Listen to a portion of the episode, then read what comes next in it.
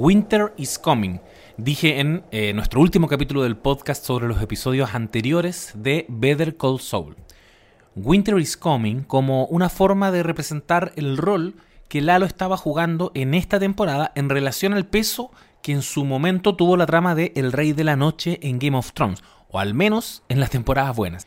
Dije en esa oportunidad que Gilligan y Gould le darían a Benioff y Weiss una clase magistral sobre cómo jerarquizar la información y darle el peso que merecen los conflictos que ellos mismos, como guionistas, nos dijeron que eran gravitantes, que ellos nos dijeron que tenían peso, que lo cambiarían todo.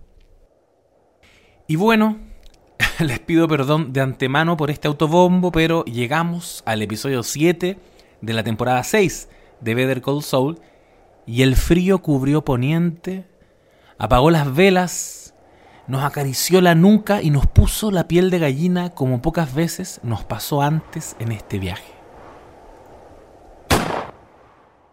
Quiero decir que Better Call Saul no es la forma definitiva de contar una historia, pero sí es, probablemente, la mejor forma de hacerlo para mí.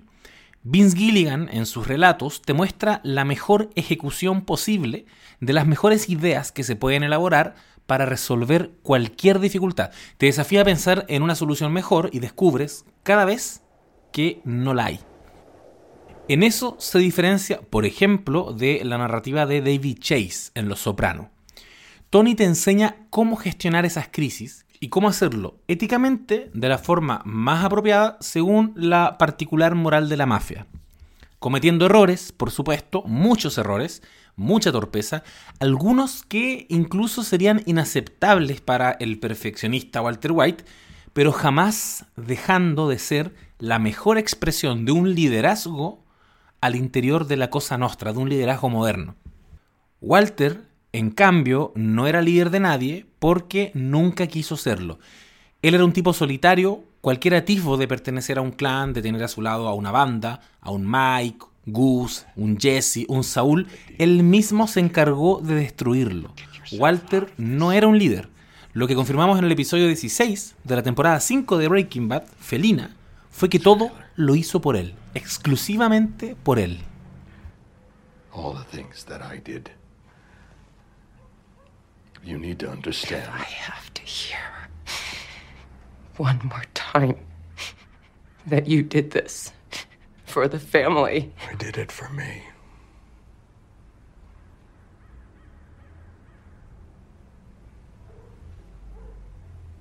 I liked it. I was good at it.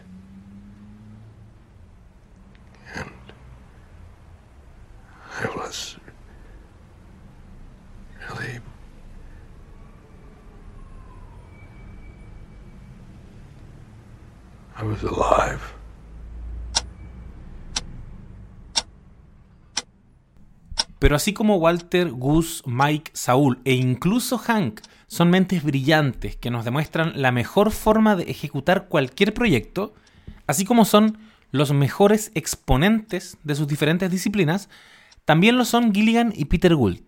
Narrativamente, en las historias de esta dupla, en Breaking Bad y ahora en Better Call Saul, no sobra nada. Los guiones de estos autores son un reloj. Son una hilera de dominós cuidadosamente ubicados donde cada acción empuja a otra. Cada palabra enunciada se hace en el momento justo, con las implicancias correctas, con consecuencias inevitables. Y es importante, de hecho, el concepto de inevitable, porque Robert McKee, que es este autor eh, estudioso de los guiones, que tiene esta especie de Biblia dentro de la disciplina llamada el guion, él dice, citando a Aristóteles, que los finales deben ser inesperados, pero inevitables. Y aquí, a riesgo de dar la lata, para no parafrasearlo, me gustaría contarles exactamente cómo lo expresa Robert McKee en su libro. Dice McKee, en palabras de Aristóteles, un final debe ser tanto inevitable como inesperado.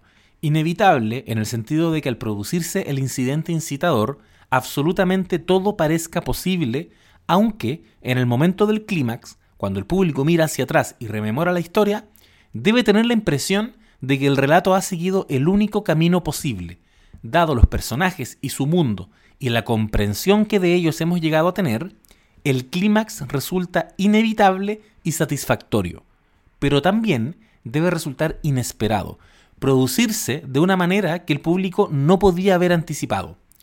Cualquiera puede presentar un final feliz, solo hay que dar a los personajes todo lo que ellos quieran, o un final triste simplemente matando a alguien. Todo artista nos dará las emociones que nos prometa, aunque con una perspectiva inesperada que habrá pospuesto hasta un punto de inflexión dentro del propio clímax. De tal manera que, mientras el protagonista improvisa su esfuerzo final, tal vez consiga o no su deseo, pero la visión interior que se filtra desde el abismo transmitirá la emoción buscada, aunque de una manera que nunca habríamos podido prever. Si les interesa adentrarse más en este mundillo de guiones y de apreciación cinematográfica, yo, pero es que por Dios que les dejo muy invitadas a que lean el guion de Robert McKee. Sin dudas es un imprescindible. Ahora, estas reglas de McKee, esta forma de estructurar los relatos donde todas las acciones tienen una reacción y que tan bien manejan Gilligan y Gould, son la mejor forma de contar una historia? Yo no lo sé, por eso decidí sacar a colación a Los Sopranos, justamente porque, además de que la estoy viendo ahora, pienso que David Chase encontró otra forma prolija de hacer las cosas, una forma diferente. La dimensión simbólica en Los Sopranos es muchísimo más robusta, eso hay que reconocerlo. Tony no dice lo que debe decir en el momento en que debe decirlo y sus acciones no siempre empujan un dominó que haga avanzar la trama. Pero cada palabra y cada acción en esa serie nos narran en dos o tres niveles. En un plano abstracto, todo es muchísimo más fino. Son formas distintas de ser probablemente las mejores narraciones de las últimas décadas en televisión. Pero como este es mi podcast, me permito hablar hoy de Better Call Saul y decir que en este final de la primera parte de su temporada final, en este final del capítulo 7, recordé exactamente cómo lucen las historias que a mí me gusta ver en pantalla. Cómo son para mí las narraciones perfectas. ¿Es Better Call Saul mejor que Breaking Bad? Uf, qué debate, ¿o no? Guillermo del Toro dijo que sí. Bob Odenkirk, el actor que interpreta a Jimmy McGill, dijo que son diferentes. Dijo, de hecho, dos puntos. Yo creo que Breaking Bad es un tipo de historia más universal. Es una crisis de la mediana edad y los peligros son más fuertes. Hay más armas volando alrededor y el personaje principal está interactuando con narcotraficantes casi inmediatamente. Ese no es precisamente el caso de nuestra serie. Nuestra serie es más interna, es un viaje más extraño. Incluye un montón de los pros y contras de ser un abogado. Simplemente va a ser más difícil identificarse por el asunto principal, pero en un golpe hermoso de trabajo duro y genialidad, los escritores se las han ingeniado para hacer que la gente entienda algunas de las tensiones y presiones que enfrentan estos personajes e identifiquen eso en sus propios viajes personales. Yo por mi parte siempre he rehuido llegar a una respuesta porque Breaking Bad cimentó las bases para que existiera su precuela y porque a Better Call Saul aún hay que concederle la oportunidad de terminar. Pero ya estamos terminando y parece que comienza a disiparse una posible respuesta a esa pregunta, ¿o no? ¿Es Better Call Saul mejor que Breaking Bad? ¿Qué piensan ustedes? Mientras van al post de Instagram de este capítulo en arroba no sabes nada podcast a comentar qué creen ustedes, yo voy a intentar recapitular lo que vimos en los episodios 5, 6, 7 y 8 de la sexta temporada de Better Call Saul. ¿Por qué? Porque se los debía y porque los quiero mucho y porque está acuática. Está acuática esta temporada. El episodio 5 de la temporada final de Better Call Saul se llama Black and Blue, probablemente evocando a un episodio de Breaking Bad que tenía el mismo nombre. En este episodio comenzamos viendo a Kim Wexler con dificultad para conciliar el sueño, aparentemente atormentada por esa información que ella maneja y Jimmy no. Lalo no está muerto y por ahí debe andar acechando. Está aterrada y no lo está compartiendo con Jimmy, que es algo no menor si pensamos que en una de sus últimas conversaciones de la temporada anterior ella le exigió que él nunca volviera a ocultarle nada. Quizás sea por eso que si le ponen atención al reloj despertador que hay sobre su velador, marcando las 3.17, al revés se puede leer la palabra lie, mentira. Yo normalmente no suelo prestarle atención a estos detalles, tampoco fue el caso, pero es una observación que me topé por ahí en redes sociales, que me mandaron, y creo que cuando se trata de Vince Gilligan hay que estar abiertos a este tipo de guiños o easter eggs, porque él mismo ha reconocido que los utiliza. Hay uno muy emblemático en la temporada 2 de Breaking Bad, en que los nombres de los episodios anunciaban el final de esa temporada. Hay un capítulo que se llamaba 737, otro se llamaba Down, otro se llamaba Over y el último se llamaba Alburquerque. Si leen de corrido los nombres de esos episodios, que de hecho son justamente los que comenzaban con la secuencia del oso de peluche rosado en, flotando en la piscina, aparece la frase 737 Down Over Alburquerque, es decir, el vuelo 737 cae sobre Alburquerque por este tipo de cosas es que me permito pensar y, me permito comentar que sí. Ese reloj despertador marcando las 3.17 e indirectamente formando la palabra mentira nos está diciendo que Kim está atormentada. Está atormentada por Lalo, pero también está cargando la culpa de no haberle dicho a Jimmy que Lalo está vivo. Si lo pensamos así, es muchísimo el peso que hay sobre sus hombros. Es como si fuera una mamá que sabe que está todo mal, pero dentro de su hogar simula que está todo bien para que sus hijos estén felices. De hecho, en esta secuencia, vemos que ella después directamente se levanta y trata de bloquear la puerta del departamento con un mueble sin que Jimmy se dé cuenta. Más adelante en este episodio vemos que finalmente Cliff de Mesa Verde encara a Howard y le reconoce que ha recibido comentarios sobre él que indican que estaría pasando por problemas de adicción a las drogas. Obviamente Howard, como es un tipo inteligente, inmediatamente comprende que esos rumores solo pueden provenir de Jimmy McGill, así que se dispone a ponerle fin de inmediato a ese asunto, en lo que yo creo que es la última secuencia en la que vemos que Howard tiene algo de ventaja en este juego de ajedrez es la última vez que lo vamos a ver con herramientas a su favor. ¿Cuáles son esas herramientas? La sospecha de que Kim y Jimmy están conspirando en su contra y por lo tanto la posibilidad de adelantarse a sus jugadas, desafiar a Jimmy a una pelea de boxeo y luego de eso contratar a un detective para que lo espíe y devele en qué pasos anda. Cuando uno habla de la calma antes de la tormenta, o como ya he repetido hasta el cansancio, porque así es, jamás voy a superar Game of Thrones, el otoño antes del largo invierno, estamos hablando justamente de lo que nos mostró el episodio 5 de esta temporada. Aunque Kim la mantiene alerta a la situación Lalo, igual se ve que ambos, tanto Jimmy como Kim, están tranquilos, están enfocados en su venganza a Howard. Una operación que, digámoslo, se está empezando a sentir un poquito infantil, un poquito innecesaria. Especialmente cuando hay problemas reales que los rondan. Problemas llamados ni más ni menos que el cartel. A uno le dan ganas de decirles en este punto, chiquillos, filo con Howard, pónganse las pilas por favor. Pero igual, igual después vemos cómo Howard agarra a combos a Jimmy en ese ring de boxeo y le pone una espía para que lo siga. Y nuevamente entonces estos narradores nos llevan a la emoción de vamos Kim, pégale con la silla a Howard, por favor. Y así es como llegamos al episodio 6 y yo diría que entramos en terreno de final. Es difícil pensar en los episodios 6 y 7 como unidades separadas porque todo lo que vemos en estos dos capítulos es finalmente es finalmente una sola cosa, el golpe definitivo a Howard, el tiro de gracia. Y le juro que no estoy tratando de sugerir nada con esa frase. Oh, Dios mío. El sexto episodio, llamado Axe and Green, comienza con una escena hermosa y dolorosa por partes iguales.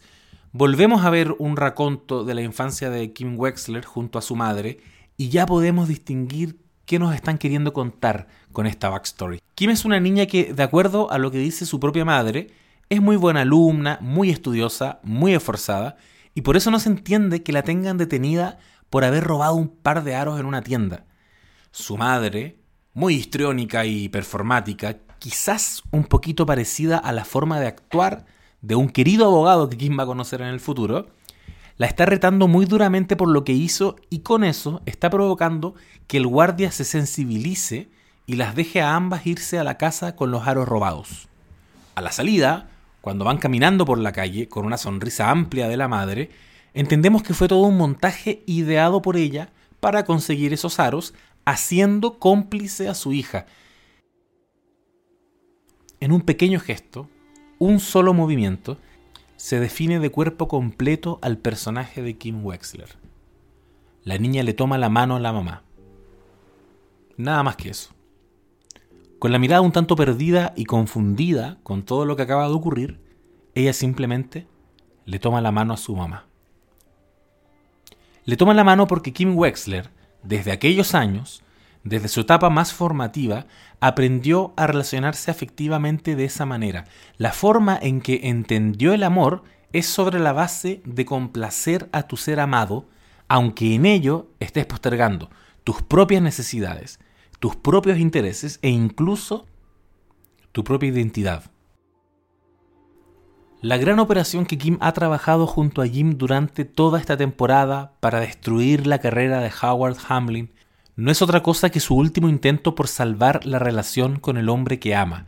Derrotar a Howard es oxigenar el vínculo de Kim con Jimmy y es hacerlo de la manera en que ellos solían sentir adrenalina y perdón la cursilería, solían prender la llama de su relación, mediante una estafa.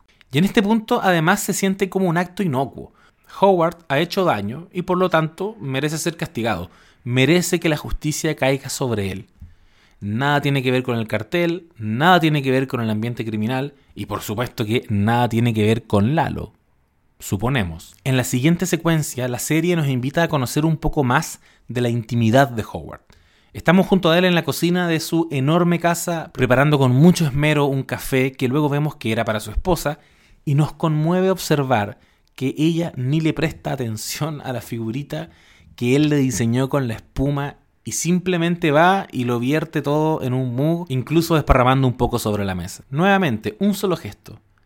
Al igual que Kim, una niña tomando de la mano a su madre, ahora es la esposa de Howard derramando café, con todo lo que eso implica. Show, don't tell, es otra de estas máximas que maneja Hollywood en, en la escritura de guiones que directamente significa muestra no cuentes y que es probablemente una de las principales características que rigen la narrativa de Vince Gilligan y Peter Gould. Las secuencias largas en que vemos el detalle de diferentes acciones que ejecutan los personajes, ya a esta altura es como una especie de timbre, es como un sello de estos escritores.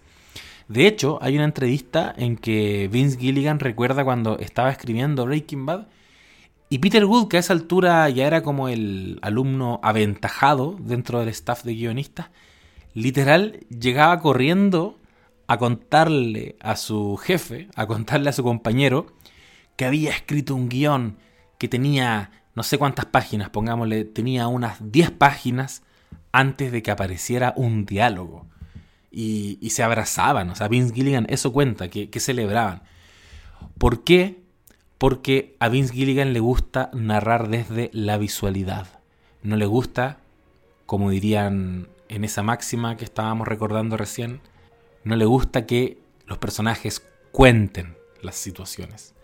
Y vaya que así se ve expresado en esta escena, en que un momento tan cotidiano, tan rudimentario, como la forma en que esa mujer vierte el café que su marido le preparó, define completamente el momento en que se encuentra la relación de ambos personajes. Y lo peor de todo, quizás lo más importante de hecho, es que en pocos segundos nuestra empatía y nuestra sensibilidad de pronto pasó a acompañar a Howard. Están logrando, nuestros queridos y nuestros malditos guionistas están logrando que lo queramos un poquito más. En el libro Breaking Bad, 530 gramos de papel para seriadictos no rehabilitados de la editorial Errata Naturae, Vince Gilligan deja clara su mirada al respecto cuando hablamos de no darle todo masticado a los espectadores. Dice Vince Gilligan, si dices a los espectadores 2 más 2 y les dejas hacer la suma hasta que les salga un 4, te querrán eternamente siempre es mejor no darle todo masticado al público. El público es lo bastante listo, así como absolutamente capaz de sumar 2 más 2. Y es en esta misma línea que nos topamos con otro momento cargado de simbolismo al final de este episodio 6. Quizás uno de los momentos más importantes de lo que va de serie y nuevamente trabajado desde la visualidad, desde las acciones. ¿Por qué tan importante? Porque de pronto recordamos que este viaje es en buena medida sobre Kim. Es sobre Jimmy, por supuesto, eso es lo obvio, o sea, su nombre está en el título de la serie, pero a esta altura yo creo que ya nadie tiene dudas de que en gran medida esta es la historia de la ausencia de Kim en Breaking Bad. Y en este final del episodio 6 de esta temporada, cuando Jimmy le cuenta que en último minuto surgió un problema en su plan maestro para atacar a Howard, vemos que ella literalmente vira en U, muy bruscamente, en mitad de la carretera, para volver a ayudar a Jimmy. Y ahí está. Queríamos saber cuándo cambió el rumbo en la vida de Kim. Aquí está. Finalmente llegamos. Y más gráfico, imposible. Kim abandona la tremenda oportunidad profesional que le habían ofrecido, renuncia a perseguir su sueño de convertirse en una connotada defensora penal. ¿Para qué?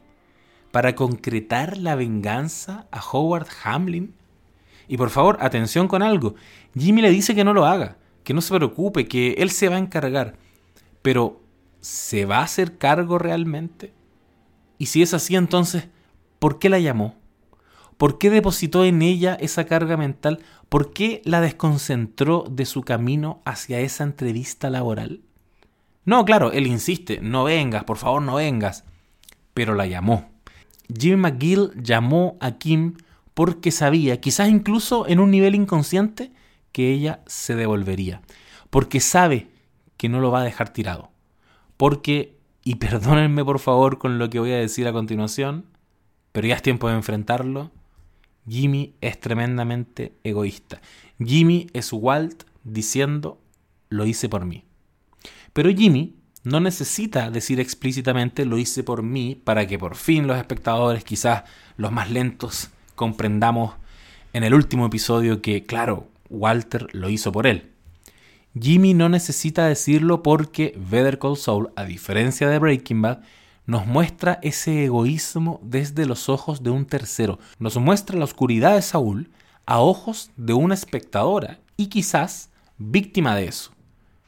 Nos muestra a Kim manejando por la carretera, feliz porque finalmente va a cumplir su sueño, pero virando en U y afectando su propia vida para acompañar a Jimmy. Kim eh, tiene una estructura independiente y un arco independiente donde ella al inicio eh, uno la siente casi como que eh, teme por ella y ella es el soporte emocional de Jimmy, a diferencia de eh, Skyler, que siempre era como la crítica de Walter White. y acá es el soporte emocional, es la que lo ayuda. Bueno, esta voz que escuchan es de Ángela Díaz, alias Negra Cesante, crítica de cine y guionista que, por supuesto, que la ubican si no es por sus columnas de radio cooperativa o en diferentes medios, es por el podcast de Al Cine con las Amigas. También la pueden ver en The Geek Show. Y ella muy cordialmente aceptó entregarme su visión sobre el personaje de Kim Wexler en contraposición a lo que alguna vez fue el personaje de Skyler en Breaking Bad. Y de fondo, por supuesto, que se escucha el chuco haciendo un poquito más difícil, pero dándole más valor todavía a esta reseña. Escuchémosla. Es súper interesante lo que pasa con los personajes femeninos de Vince Gilligan porque él dijo en muchas entrevistas que estaba súper preocupado como de que la gente no, en el fondo, no le permitiera a Walter White en Breaking Bad como eh, su arco, en el fondo, que como él hacía cosas que eran eh, absolutamente eh, cuestionables y antiéticas, la gente se fue en su contra. Y lo que él nunca esperó, y, y- siempre dijo que tuvo como mucho cuidado hasta como la segunda temporada de que, de que eso no ocurriera, y después se dio cuenta que en realidad la gente le celebraba todo al antihéroe y que no cuestionaba en absoluto ninguna de las cosas absolutamente antiéticas y horrendas que hizo Walter White. Eh, lo que sí él no esperó es que, eh, que el personaje de Skylar, que era un personaje que eh, en, para él era la víctima de la situación de, de Walter White, sin tuviera y, y recibiera tanto rechazo y tanto ataque. Incluso él salió en algún momento como a defenderla. Y es evidente porque es la víctima, eh, Skylar, de eh, las decisiones que toma de forma absolutamente unilateral, poniendo en riesgo a toda su familia, eh, Walter White. Eh, pero eh, lo que no contaba el excelente guionista y director en su momento era que en el fondo hay una misoginia hacia las mujeres que es mucho más fuerte en esa época de lo que existe hoy, eh, menos mal, hemos avanzado, y que, eh, por ejemplo, temporadas como donde Walter eh, envenenaba a un niño eh, y mandaba a asesinar a, una, a Jesse Pinkman, que era como una persona absolutamente inocente en términos como de maldad en la trama, y lo mandaba a asesinar a otra persona que era absolutamente inocente para que no los descubrieran, con absoluta manipulación. Eh, todo el odio iba a ir a una escena donde Skylar, eh, estando embarazada, se fumaba un cigarro en un auto. Es como, ¿cómo va a ser más grave que una embarazada se fume un cigarro en un auto? A que eh, un hombre manda a asesinar a un inocente y envenena a un niño. Eh, y eso tiene que ver como con cómo el público juzga las actitudes de las mujeres versus las de los hombres y de los personajes femeninos y lo que se le exige a un personaje femenino versus lo que se le exige a un personaje masculino. Dicho eso, es muy, eh, y fue históricamente eh, bien duro el papel de las mujeres de los antihéroes, también estoy pensando en Carmela de Tony Soprano y, y Skyler de Walter White. El tema es que Carmela en el arco logra tener eh, su historia en paralelo y su momento en el fondo como independiente de Tony, lo que no pasaba con Skyler. Y yo creo que ahí hay un tema, hay un tema guion. O sea, Skyler existe, es un personaje que funciona fabuloso para la trama, pero de forma independiente, Skyler solo existe en función de Walter White. Y es planteado desde el inicio como, como este ser un poco asfixiante en la vida de Walter White y, y, que lo miraban menos.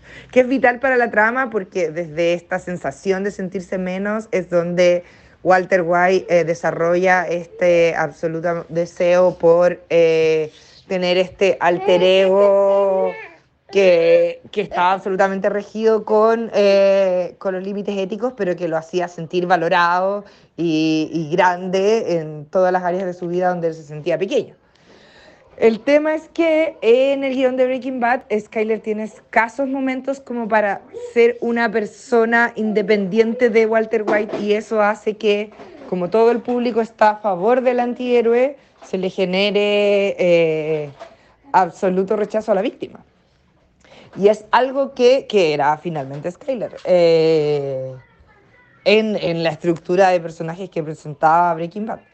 El tema es que eh, esto cambia ahora y cambia por varias cosas. Cambia con el personaje de Kim, primero porque cambiamos como sociedad en nuestra percepción eh, y en nuestra evaluación de los personajes femeninos, y creo que eso es muy bueno. Y lo otro porque siento que Vince Gillian hizo un arco completo en Kim que no tenía Skyler. Hizo un arco independiente eh, del personaje de Saul Goodman.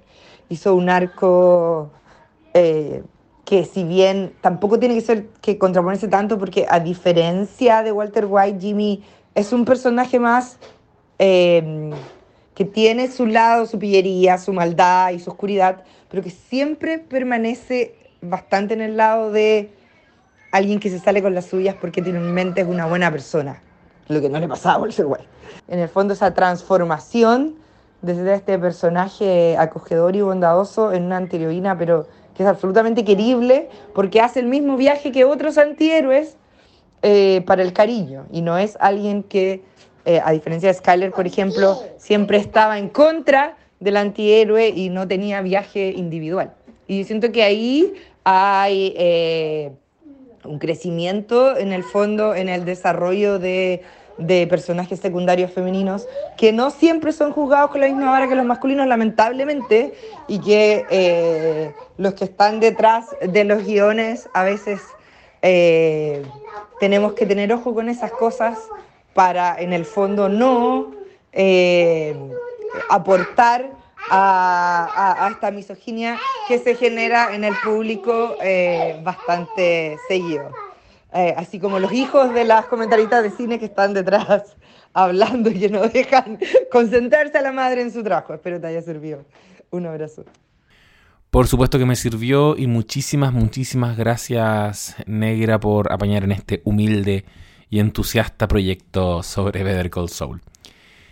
Quiero recoger lo que nos comenta la Negra sobre el soporte emocional que, que representa Kim Wexler desde un comienzo en esta serie, porque es por eso y por ese apañe a prueba de todo, por ese mecanismo medio inconsciente, podríamos decir, que le dicta a Kim que la forma de que su relación prospere es ayudando a Jimmy. Por eso y por muchas otras cosas más, por supuesto, ella vira en U y se sella para siempre su destino que, Dios mío, no tengo idea cuál va a ser. El episodio 7 de esta temporada nos dio cátedra de cómo construir un buen clímax. No voy a detenerme en la operación que Kim y Jimmy fraguaron contra Howard porque, por supuesto, les sale bien, lo dejan como un tipo drogadicto, casi que con episodios de psicosis, lo anulan por completo en el ámbito profesional. Les sale perfecto el plan que vienen trabajando durante toda esta temporada y que tan enganchades nos tuvo porque, claro, era divertido, era ingenioso era la mejor expresión de personajes con habilidades muy bien definidas, poniendo todo su talento al servicio de lograr un objetivo. Al estilo Gilligan, lo hicieron todo bien. Y obviamente que mientras lograban su objetivo, Jimmy y Kim sintieron esa adrenalina que buscaban, revivieron esa llama, si se me permite, se acaloraron y tuvieron relaciones inmediatamente y estamos, po, ¿o no? Estaríamos. Lo lograron. Se sentaron a ver una película muy abrazaditos, acurrucados, hasta que suena el timbre. No están esperando a nadie, así que les llama la atención, pero Jimmy se para a abrir la puerta. La cámara, en lugar de acompañarlo a él, se queda en el living junto a Kim y se detiene en algo poco habitual. Se detiene en la vela que ellos tenían prendida para acompañar esta velada romántica. Se detiene en esa vela porque cuando la puerta se abre entra un poco de viento y la llama se mueve. Y ese movimiento de la llama no lo vamos a olvidar más. Porque estamos ante una escena que se posicionó automáticamente en la constelación de mejores momentos de la televisión. Así de simple. ¿Quién entra al departamento? Howard Hamlin. Borracho, desorientado y con mucha rabia, les lanza encima a Kim y a Jimmy todo lo que se tenía guardado. Les dice que le ha costado entender por qué le hicieron ese daño, pero que finalmente ya lo comprendió. No es plata lo que quieren, no, es por diversión, es por excitación.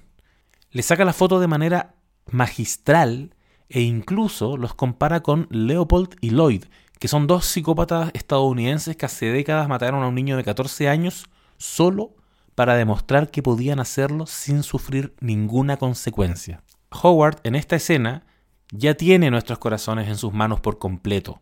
No solo lo entendemos y cuestionamos la necesidad de el daño que Kim y Jimmy le hicieron.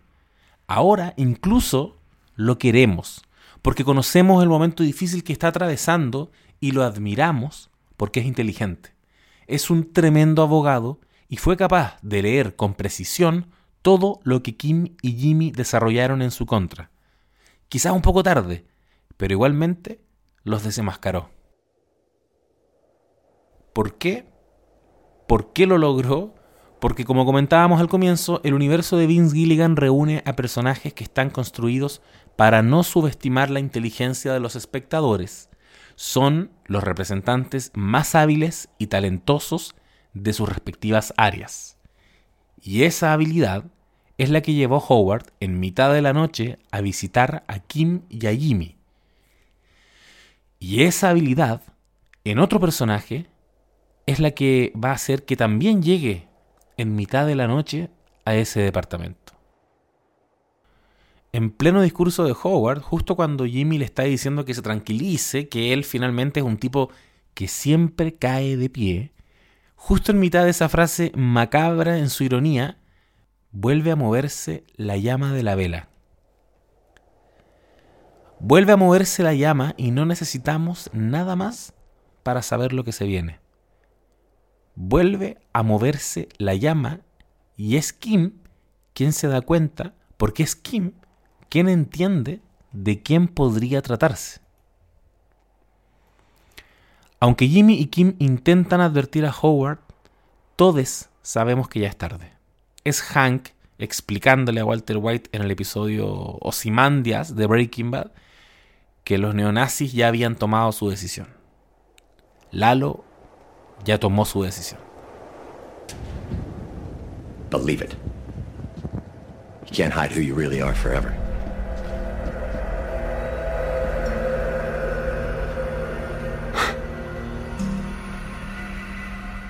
How? Howard. Howard. Howard, you need to leave. Who are you? Me? Nobody.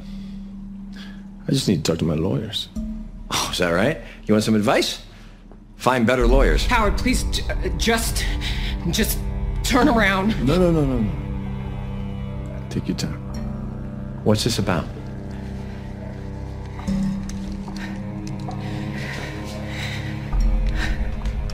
Please. t- Please. Please just tell us what you want. Well, like I said, to talk. I, uh, think I'm in the middle of something. Uh, there's really no need to. Okay.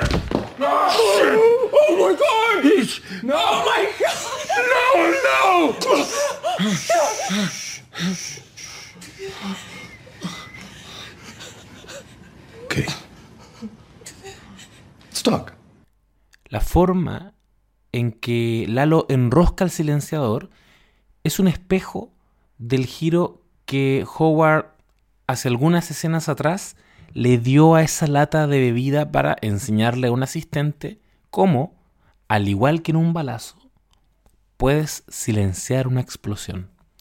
Y su caída, con un golpe seco en la cabeza, está montado de forma idéntica a la caída de Chuck, el hermano mayor de Jimmy, cuando tiene una recaída de su enfermedad en el local de fotocopias. Y al mismo tiempo es Hank. Es sobre todas las cosas la muerte de Hank, que representa el momento en que se desmorona todo lo que venías construyendo. Creías que tenías control. Mira, simplemente voy a reunir plata para el tratamiento del cáncer, pero yo elegiré cuándo me salgo de todo esto. Mira, es simplemente una venganza sutil a Howard, pero no es nada más que eso. Este es el momento en que se caen las caretas y te enfrentas a tu propia mentira. Walter White siempre se dijo a sí mismo que todo este viaje era una forma de proteger a su familia. Pero ¿qué pasa si él es el causante de la muerte de un familiar? ¿Qué pasa si tú, indirectamente, guiaste a tu cuñado directo al lugar donde sería asesinado? Exactamente eso es lo que hicieron Jimmy y Kim en esta escena y por eso es narrativamente tan demoledora. Howard no merecía morir, mucho menos de esa forma, y el juego de Jimmy y Kim inmediatamente perdió sentido. porque se cruzaron con la fuerza de la naturaleza, con una energía destructiva e impredecible. Walter jugó con una banda de neonazis, Jimmy jugó con un psicópata del cartel. Este es el punto, señoras y señores, no sabes nadites, en que perdimos a Kim para siempre.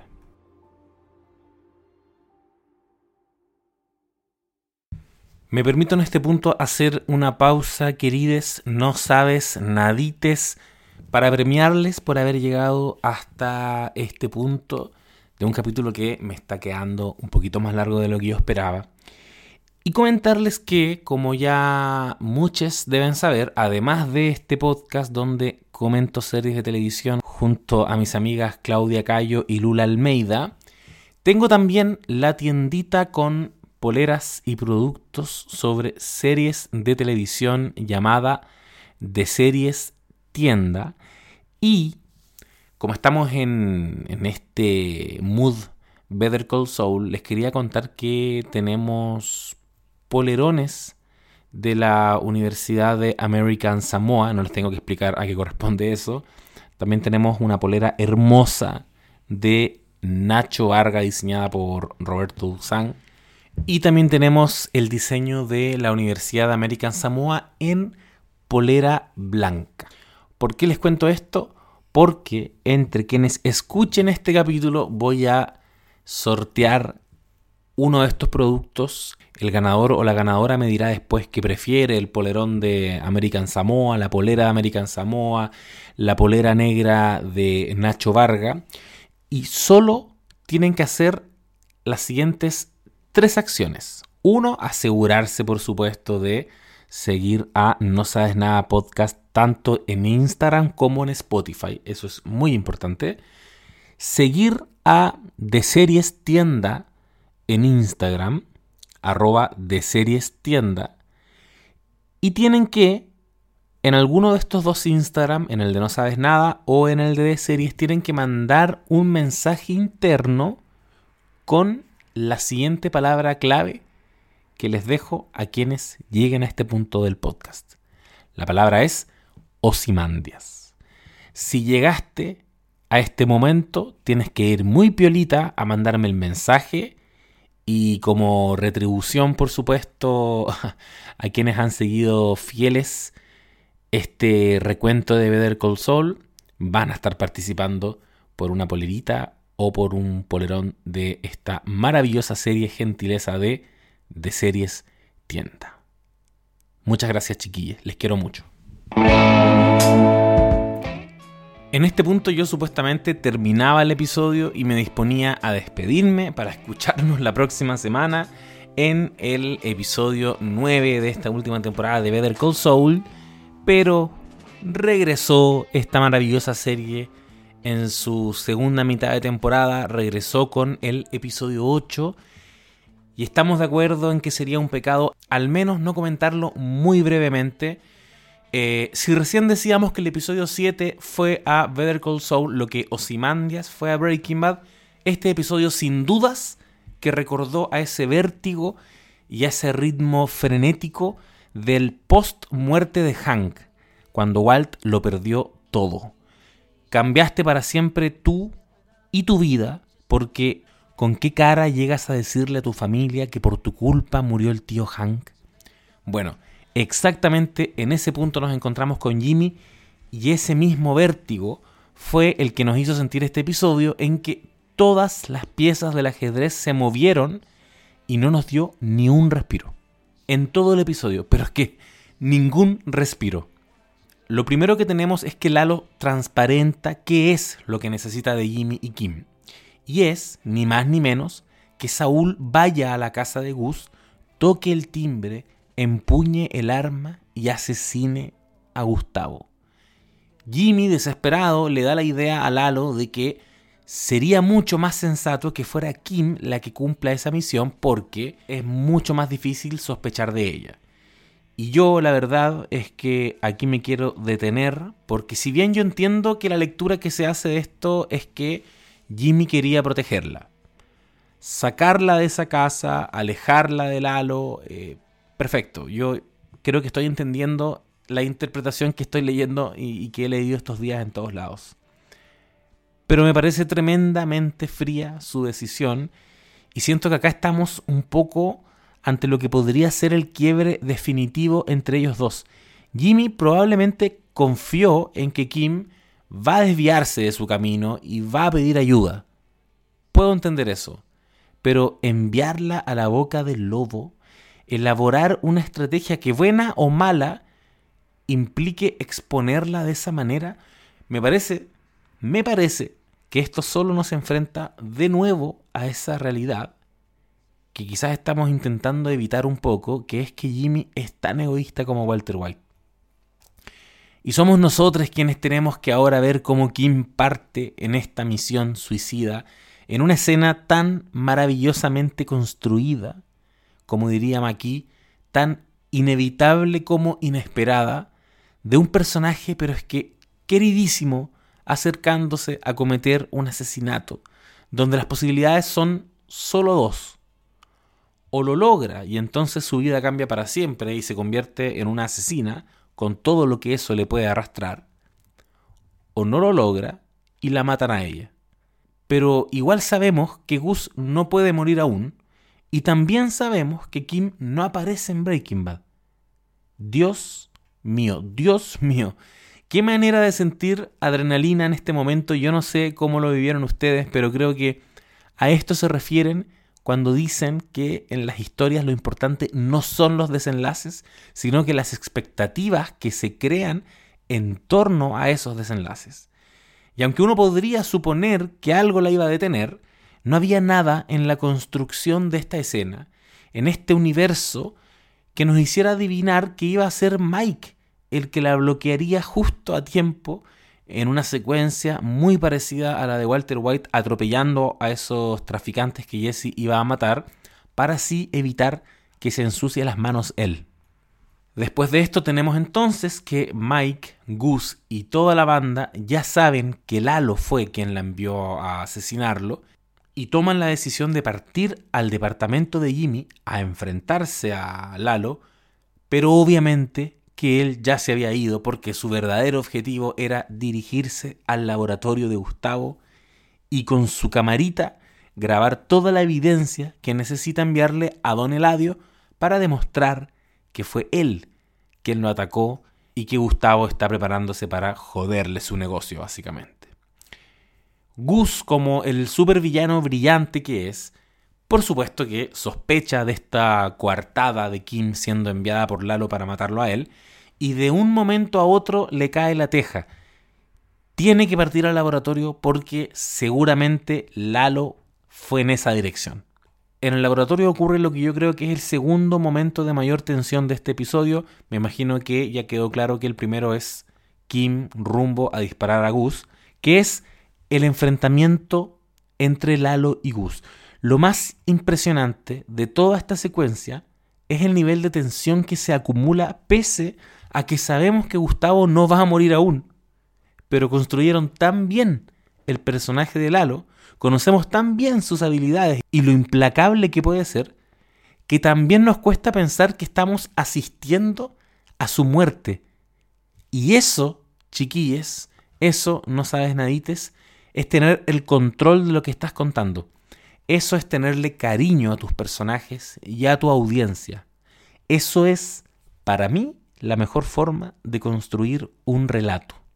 Mediante un artilugio que Gus había dispuesto ahí en el suelo del laboratorio, logra apagar todas las luces justo después de dar un monólogo en un perfecto acento chileno, es decir, no se le entiende nada.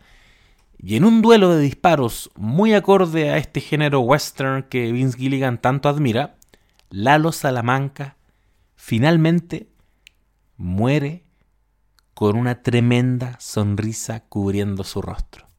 Lo primero que tenemos que decir acá es que cuando pensamos que lo habíamos visto todo, de pronto este tremendo actor Tony Dalton llegó a nuestras vidas y nos demostró que Gilligan y Gould aún tenían bajo la manga nuevas formas de encarnar el mal. Es que es impresionante el personaje y por supuesto que el actor que en cada escena en la que apareció se devoró toda la pantalla. Realmente increíble. Y Rhea Seahorn, Kim Wexler, ídola, te amo, te admiro, te quiero fabricar un Emmy con mis propias manos y regalártelo. Todos los días regalarte un Emmy distinto, porque te los mereces todos. Ay, finalmente Vince Gilligan y Peter Gould, que no lo puedo creer. Realmente, si, si están escuchando esto, chiquillos, Vince, Peter, no puedo creer lo que hicieron. Les prometo, no sabes nadites, que no recuerdo otro narrador que cavara un agujero y enterrara literalmente los cadáveres de las dos tramas que supuestamente iban a articular toda esta temporada. Es aterrador y brutalmente emocionante pensar en que las posibilidades ahora son infinitas. Son cinco capítulos en los que puede pasar cualquier cosa, realmente cualquier cosa. Sacaste del tablero de ajedrez a los dos reyes, a las cuatro torres, a los cuatro caballos, a los alfiles, y quieres decirme que la reina corre peligro porque aún hay peones en el juego. ¿Qué va a pasar? ¿Qué placer más grande poder hacerse esa pregunta estas semanas que, que se nos vienen con la certeza inequívoca y absoluta de que sea lo que sea, va a ser bueno. Porque estamos realmente ante los mejores narradores de drama en televisión hoy en día. No sé si esta es la forma definitiva de contar las historias, pero al menos para mí, en mi corazón, así lucen las historias perfectas.